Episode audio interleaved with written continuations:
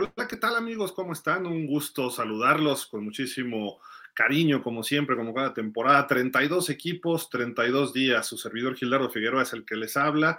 Y pues bueno, hoy vamos a platicar de los Green Bay Packers. Pero antes de iniciar, recuerden suscribirse a nuestros canales de YouTube, de Twitch, seguirnos en nuestras cuentas de Twitter X, como se quiera llamar, Facebook, Instagram, allá abajo aparecen. Síganos en Spotify, también estamos en los podcasts de en Anchor, en iTunes, en Google Podcast, en fin, ahí pueden escuchar todos nuestros programas y no se olviden justamente lo que viene aquí, la, la página web www.pausadelosdosminutos.com con la mejor información de la NFL y del fútbol americano en general. Pero bueno, después de estos avisos, vámonos con los nuevos, los renovados y jovencitos Packers, los nuevos Green Bay Packers sin Aaron Rodgers por vez primera desde el 2005. Este equipo que no contará con Randall Cobb, que no contará con algunos de esos eh, jugadores con la salida de Davante Adams hace un par de años, de Sadarius Smith, han perdido las leyendas de este equipo recientes. No leyendas, solo Aaron Rodgers, pero jugadores estelares recientes. Eh, se han quedado sin esos, sin esos líderes aunque han surgido otros. Sobre todo en la defensiva vienen jugadores interesantes, pero bueno, ahorita vamos a ir desglosando poco a poco. Esas pérdidas no fueron recuperadas a, través de la agencia libre. En la agencia libre, pues no llegó nada realmente relevante este año para los Packers, eh, pero pues eh, en el sentido del draft, ahí sí tuvieron algunas eh, pues contrataciones o reclutamiento interesante.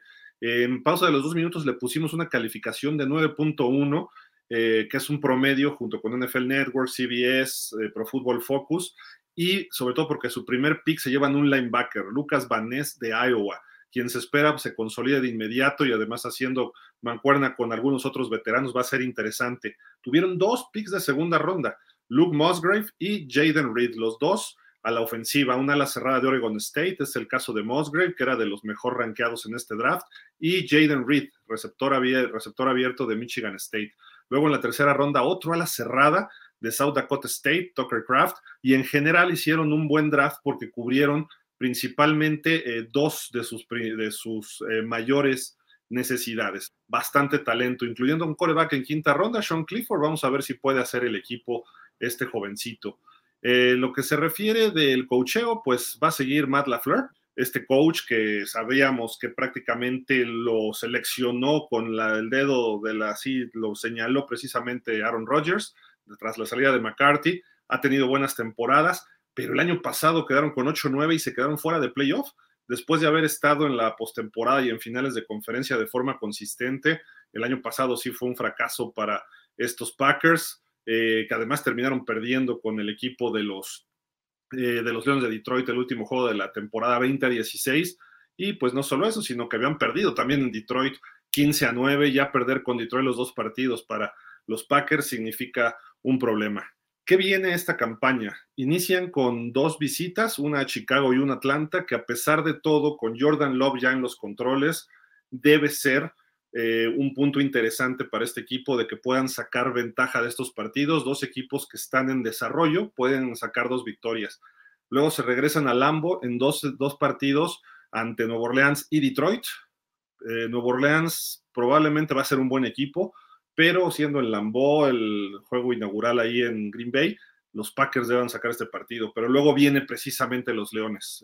este juego, márquenlo el 28 de septiembre Aquí vamos a poder empezar a sondear realmente a estos nuevos Packers hacia dónde van.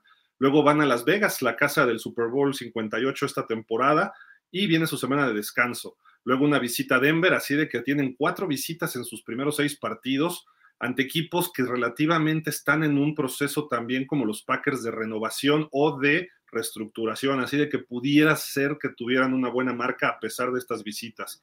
Luego ya vienen los divisionales el campeón del año pasado de su división, que es Minnesota, reciben a los Rams, visitan a Pittsburgh, reciben a los Chargers, ahí se empieza a complicar y eh, al final de temporada luego van a Detroit, terminan recibiendo a Kansas City en la semana 13, visitan a los Giants, reciben a Tampa, van a Carolina, van a Minnesota y cierran la temporada en casa ante Chicago. Así de que el cierre de temporada pudiera ser un poquito fácil y sobre todo pensando en que ya esté Jordan Love en cierto ritmo con sus jugadores eh, principales, ¿no? sobre todo hay que ver si le puede dar continuidad al desarrollo de Christian Watson, que el año pasado se vio muy bien con eh, Aaron Rodgers, pero además cuando jugó Jordan Love hicieron un pase fenomenal contra las Águilas de Filadelfia de muy largo yardaje y pues por ahí hay otro receptor como Romeo Dobbs, siguen los corredores, Aaron Jones y eh, AJ Dillon, así que la ofensiva va parece que se va a mover bien. Mientras tanto, en lo que se refiere a la defensiva, Jared Alexander es uno de los mejores corners de la NFL, si no es que el mejor. lo que se refiere a los linebackers de Bondra Campbell es uno muy, es un linebacker muy peligroso, muy fuerte, muy rápido, eh, agresivo, y Preston Smith son los linebackers exteriores. Y ya decíamos del novato Van Ness que va a tratar de hacer mancuerna con otros dos linebackers muy jóvenes, a Isaiah McDuffie, que está en su tercer año, y Quay Walker. A ver si ya le echa más coco este señor, egresado de Georgia en su segunda temporada, no se hace expulsar y no comete faltas personales donde no debe.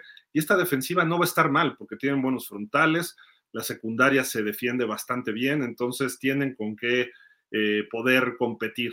La cuestión es si pueden ganar la división, si pueden meterse a los playoffs, si pueden eh, estar otra vez considerados como un equipo pretendiente. No creo que aspiren a un Super Bowl, pero sí creo que los Packers pudieran tener un momento de terminar con una marca positiva. El año pasado fue 8-9, decíamos, pudieran mejorar dos victorias, una cuestión así, sobre todo si tienen un buen inicio. Así de que pues estos nuevos Packers, los nuevos cabeza de queso, están listos para la temporada 2023. Vamos a ver si Jordan Love, esa es la gran pregunta, la gran, incógnita, si Jordan Love, ese pick de primera ronda del 2020, realmente vale lo que los Packers hicieron un trade en ese momento para llevárselo y desarrollarlo detrás de Aaron Rodgers durante tres temporadas. Vienen nuevas épocas. Vamos a ver, el futuro está de las manos del señor Amor, de Jordan Love, a ver si él puede llevar a este equipo nuevamente a los finales o a la postemporada. Esa es la clave de esta temporada y mantenerse sanos y que se siga desarrollando el talento joven para ver si pueden ser competitivos, me refiero contendientes a un Super Bowl quizá en los próximos tres años.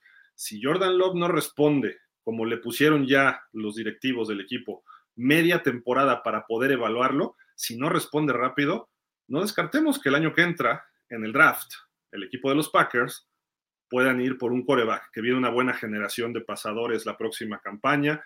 Pero bueno, vamos a darle un pronóstico a este equipo. Yo creo que va a sacar un 9-8. Eso es lo más eh, objetivo que puedo creer. Eh, positivo, un escenario positivo, 10 ganados, quizá 11. Eso sería muy positivo, que Jordan Love eh, juegue bastante bien pero el escenario pesimista creo que pudiera pensarse en unos siete ganados, ¿eh? Siete ganados y tener otra marca perdedora consecutiva. Vamos a ponerle 9-8, un juego más ganado que el año pasado y sobre todo porque también la división se está debilitando en algunos casos, aunque Detroit mejoró, Chicago mejoró, todavía Green Bay creo que sigue siendo un mejor equipo que ellos. Muchísimas gracias amigos, recuerden 32 equipos en 32 días, suscríbanse a todas nuestras redes sociales y visiten nuestro sitio web www.pausadelosdosminutos.com. Los vemos en los siguientes previos de la temporada de los demás equipos. Muchísimas gracias. Cuídense. Hasta la próxima.